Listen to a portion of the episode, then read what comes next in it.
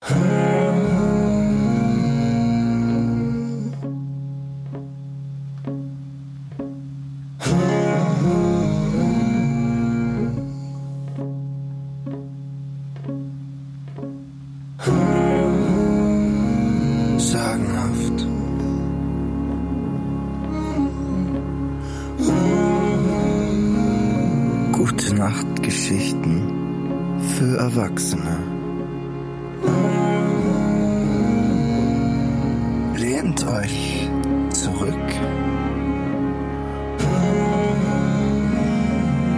Öffnet den obersten Hosenknopf. Und vergesst nicht auf den Schlummertrunk.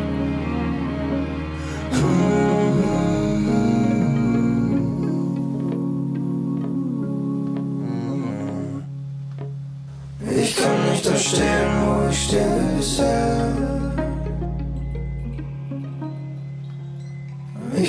Mehr schweben, wo ich schwebe bisher. Wir können nicht mehr fliegen, wie wir fliegen bisher. Ich kann nicht da stehen, wo ich stehe bisher. Die Frauen aus Farnis von Anita Pichler und Markus Valaccia, erschienen im Heimon Verlag. Kelina Ruhig ästen die Lämmer. Die Sonne hatte ihr weißes Licht über die Weiden gelegt, über Wasser und Felsen, selbst der Wind verharrte still. Doch plötzlich begannen die Lämmer zu blöken, stoben auseinander, nach allen Seiten davon, und über das kleinste Lamm senkte sich schwarz der Schatten der Poianer. Der Lämmergeier stieß nieder und erhob sich, und die Weide war leer. Chan Bolpin stieg unter dem Schatten am Andermontbach höher, bis unter die steilen Wände am Sas de Salais. Dort verließ ihn der Schatten des Geiers. Er hörte das Schaf noch blöken, als er am Rand des Beckenstands, wo sich das Wasser sammelte, das vom Berg stürzte. Chan Bolpin, der Felsgeborene, bog die Hand zur Muschel. Er hörte nur den Wasserfall. Er warf sein Fell ins Gras und schritt durch die Wassermauer zum Felsen, wo es trocken war. Zwischen Fels und Wasser spürte er Feuer in den Augen die Sonne hinter Wasserschleiern. Da wurde es dunkel. Der Geier flog durch die Sonne. Er ließ das Lamm am Felsenvorsprung fallen. Chan Bolpin stieg aus dem Wasser und kletterte die Felswand hinauf, zog sich am trockenen Felsen hoch, stemmte den Körper aus, zog sich höher. Blut tropfte ihm auf die Finger. Dann war der Boden weich. Eine Almwiese breitete sich aus und zwischen Hahnenfuß und Arnika saß Kelina. Jan Bolpin sah das tote Tier in ihrem Schoß. Blut tropfte aus den Augenhöhlen und Kelina war schön. Jan Bolpin war erschöpft und hungrig. Er fragte nach dem Geier. Kelina lächelte. Er sah das Blut an ihren Fingern nicht. Er setzte sich zu ihr und mit den Zähnen rissen sie das Lamm. Can Bolpin sah nichts als Kelina, ihre Schönheit. Winter und Sommer zogen durch die Berge. Can Bolpin zählte sie nicht. Ihm schien der Winter eine einzige Nacht und der Sommer der Tag, der ihr folgte. Und er war erstaunt, als Kelina ihn bat, zu den Menschen zurückzukehren. Plötzlich lag er wach in der Nacht und fand sich allein. Der Wind zog eisig durch die Höhle, wo sein Lager war, wirbelte Schnee über die Felle am Boden, Eiszapfen hingen an der Decke. Er schlang die Hände um Kelinas Körper, doch statt der Wärme spürte er nur vereiste Haarsträhnen am Nacken. Er kroch zum Höhlenausgang, stieß auf eine Wand aus Schnee. Nun erinnerte sich Chan Bolpin an die Hütten der Menschen, an das Feuer in ihren dunklen Stuben, und er schlief schwer und traurig wieder ein. Als er erwachte, war die Höhle freundlich und warm wie immer. draußen grün und Hahnenfuß, Speik, duftete bis an sein Bett. Er blinzelte, die Sonne stand hoch und schwarz. Ein Geier stieß daraus nieder. Kelina strich ihm den Schlaf aus den Augen. Sie war noch schöner als alles, was er kannte, und die Schönheit machte ihn traurig, da er sie nicht begehrte. Can Bolpin dachte nur an die Menschen. Er freute sich an ihrer Umarmung nicht, und Kelina lächelte, als er fortging. Unterwegs strich er sich durchs Haar, zog eine Geierfeder heraus und steckte sie in den Gürtel. Als Can Bolpin ins Dorf kam, erschrak er. Keiner seiner alten Freunde grub am Acker, die Hütten waren anders gebaut und die Menschen trugen Farben, die er nicht kannte. Er fragte nach seiner Mutter Delba, aber niemand kannte sie, niemand erinnerte sich an sie. In ihren Liedern sangen die Menschen von dem, was nicht mehr war, Chan Bolpin schien es, als sängen sie von Kelina, die ihm bei den Menschen fehlte. Er erzählte von ihr, nächtelang erzählte er von der Schönsten, die den Geiern befahl und allen Tieren und Pflanzen. Ungläubig lauschten die Menschen und lachten manchmal, wenn sie seine alte Sprache nicht verstanden. Dreimal suchte Chan Bolpin den Weg zu Kelina, aber er fand den Einstieg in den Felsen nicht. Der Wasserfall musste sich einen anderen Weg gebahnt haben. Das Tor zu Kelina war verschüttet.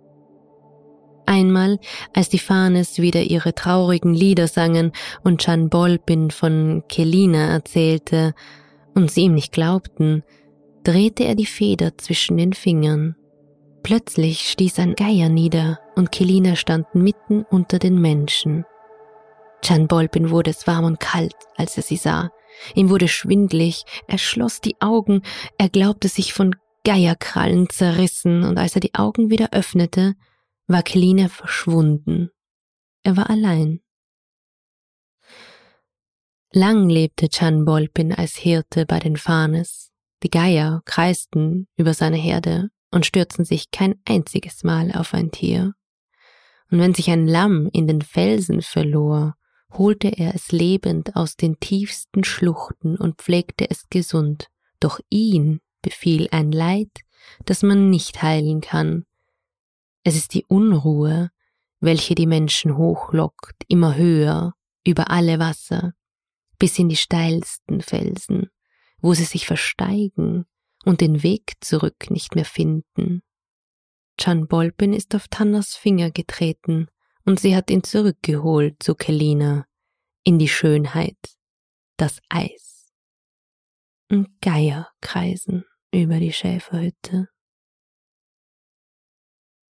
Delba Bolpin war scheu wie ein Fuchs vor den Menschen er nahm an den Spielen der Jäger nicht teil, er ging an den Sümpfen entlang und wartete in den Wassern. Die Fahnes lachten über ihn, sie stiegen nicht in Sumpf und Nässe. Er unterhielt sich mit der alten Awana im Wasser, ließ sich von den Schilfgeistern, den Mianines, streicheln und nähern. Die Awana lehrte ihn, was er brauchte und er fürchtete das Wasser nicht, wurde nicht wütend, wenn es die Erde von den Abhängen riss. Er brauchte sie nicht. An einem Frühlingsabend lag er da, halb im Wasser, halb im Gras, lockte die Mianines, doch sie kamen nicht. Traurig schloss Bolpin die Augen und spürte, dass sich das Wasser von seinen Füßen zurückzog. Er spürte trockene Erde unter seinem Körper. Erstaunt öffnete Bolpin die Augen. Das Wasser hatte sich von der Erde getrennt und gesammelt, wie ein Auge lag es in der Abendsonne, nahm die Berge ringsum auf, die Bäume und selbst das Schilf, das Bolpin vergeblich gerufen hatte. Er beugte sich vor und sah, dass dieses Auge auch ihn aufgenommen hatte, und an die Sonne zurückgegeben, wo er sich bewegte, und auch Berge, Bäume und Schilf lagen an der Sonne. Im Wasser spürte er nichts, bewegte sich nur und fühlte die Nässe nicht. Er stieg zu sich ins Wasser, wurde eins mit seinem Bild, und auf der Erde hinterließ er nichts. Als er aufschaute über den See, saß Delba in einem Boot und lächelte. Delbas Hände waren besser als das Streicheln der Schilf Janines, ihre Lippen waren wärmer und näher an der Haut als der Wind. Delba und Bolpin zogen das Boot ans Ufer und stiegen an Land. Sie bauten sich eine Hütte aus Holz und Stein und lebten gut am See einen ganzen Sommer lang. Die Fahnes blieben auf den Bergwiesen bei den Schafen und freuten sich über den ruhigen Fluss der Wasser. Allmählich wagten sie sich abwärts, auf die fetten Wiesen, wo sich das Wasser zurückgezogen hatte, wo es wärmer war, wo die Schafe auch im späten Sommer Nahrung fanden. Als die Fahnes schon beinahe Delbers und Bolpins Hütte erreicht hatten, war der See ruhig geworden, als hätte er sich niemals bewegt. Delber schmiegte sich eng an Bolpin und schaute über den See. Bald muss ich Abschied nehmen, Bolpin. Er schloss sie fester in die Arme und wollte ihren Worten nicht glauben und konnte sie nicht begreifen. Delber schüttelte den Kopf und aus ihrem Haar tropfte Wasser auf die Erde und auf Bolpin. Zwischen Wasserschleiern hörte er, was sie sagte. Wenn ich nicht zurückgehe, werden die Wasser aus dem See kommen, werden mich holen. Das ganze Tal wird überschwemmt sein, unsere Hütte, die Schafe und die Hirten der Fahnes.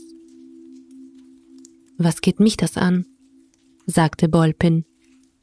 Was soll ich mit der Hütte ohne dich? Ein eisiger Wind zog von Norden über Fanis, peitschte das Wasser vom See an die Hütte, häufte es, trieb es über die Schafe am Ufer aus dem See. Delba löste sich aus seiner Umarmung und Bolbin griff nach ihrem Kleid, ergriff es und hielt nur Wasser in der Hand. Es regnete die ganze Nacht. Am Morgen stieg die Sonne aus dem grauen Nest über die Berge und der See lag ruhig Bolpin lief aus der Hütte und sah, dass Selbers Boot verschwunden war. Im Gras lag ihr Kleid, und Bolpin wühlte sein Gesicht in das nasse Tuch. Langsam schloss sich der See, reglos und blind lag er den ganzen Winter lang. Im Frühling, als er wieder taute, fand Bolpin ein Kind im Gras. Es weinte in der Morgensonne und glänzte noch nass. Bolpin nahm das Mädchen zu sich. Es wuchs heran und wurde Delba immer ähnlicher. Delbolina Der See lag offen und grau an den Bergen. Die Schilfgräser neigten sich und richteten sich wieder auf. Bolpin hob das Kind aus dem Gras und trug es in die Hütte. In der Hütte weinte das Mädchen, bis Bolpin es wieder in die Sonne trug. Die Hirten der Fahnes gingen morgens vorbei und sagten, dass das Mädchen Delba ähnlich sehe. Mittags waren sie ganz sicher, dass es Delbas Tochter sei. Doch wer am Abend an der Hütte am See vorüberging, bedauerte das traurige, schwache Kind. Der Sommer verging, als Samblana ihr weißes Kleid tiefer in die Täler warf, wurde das Mädchen immer trauriger und erkrankte. Vergeblich grub Bolpin nach den Heilzwiebeln. Sie vermochten nichts gegen die Krankheit des Mädchens. Bolpin ging am Seeufer entlang, er klagte und rief nach Delba, aber sie kam nicht.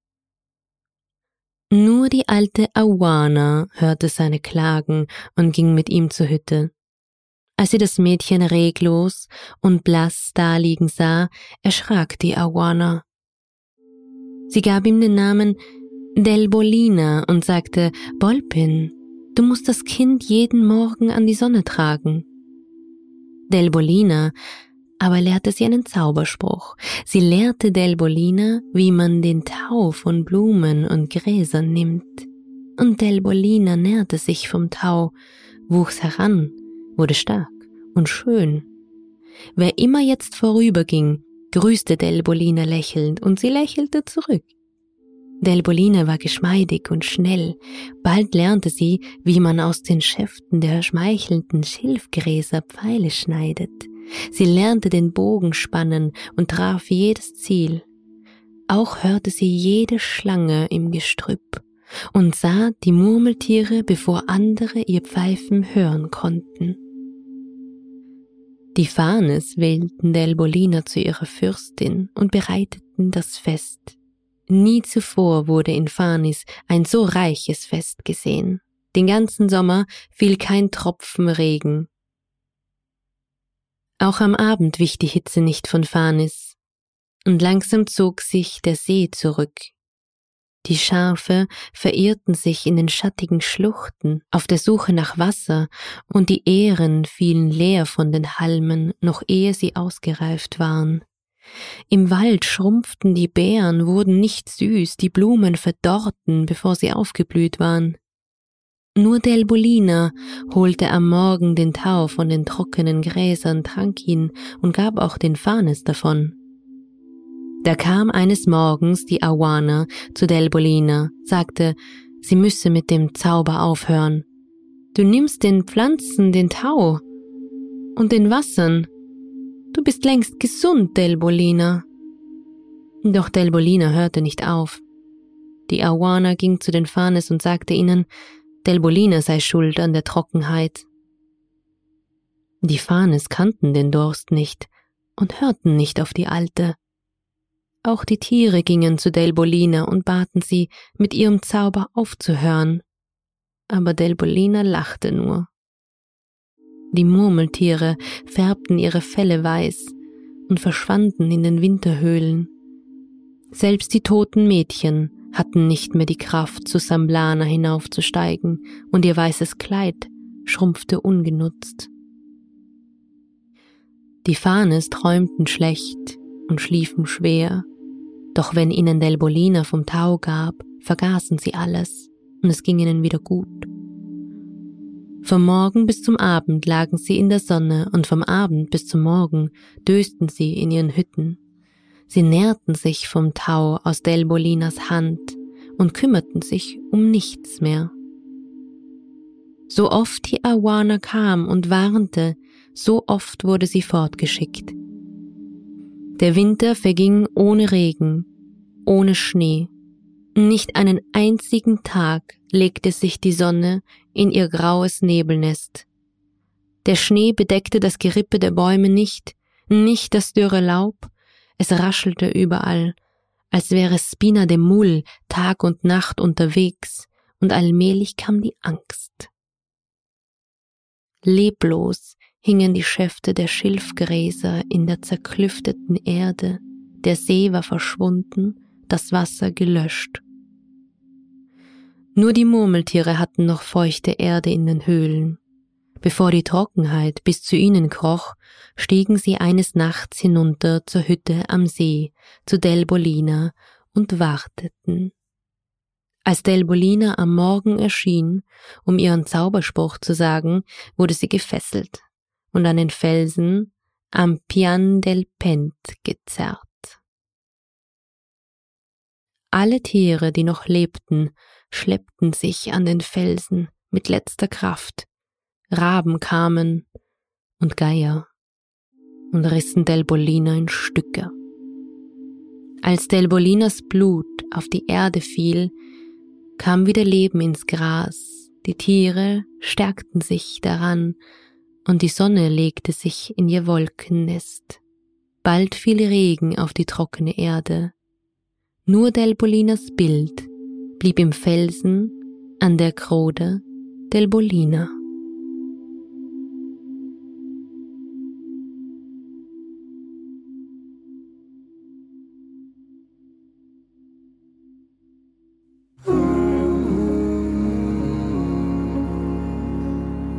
Es hat gelesen Stephanie mit dem sagenhaften Intro- und Outro-Künstler Ariel Öl. Schön, dass du heute zugehört hast. Und wenn dir sagenhaft gefällt, dann freue ich mich, wenn du mich freiwillig finanziell unterstützen möchtest. Das kannst du tun auf steadyhq.com slash sagenhaft und dort ein Paket auswählen. Außerdem kannst du mir einen Kommentar und eine Bewertung auf Apple Podcasts dalassen. Ich freue mich aber auch, wenn du mir folgst auf Instagram und Facebook unter Sagenhaft der Podcast. Wenn du mir eine E-Mail schreiben möchtest, worüber ich mich übrigens ganz besonders freue, dann geht das unter sagenhaft der Podcast at gmail.com. Ich freue mich, von dir zu hören. Ooh.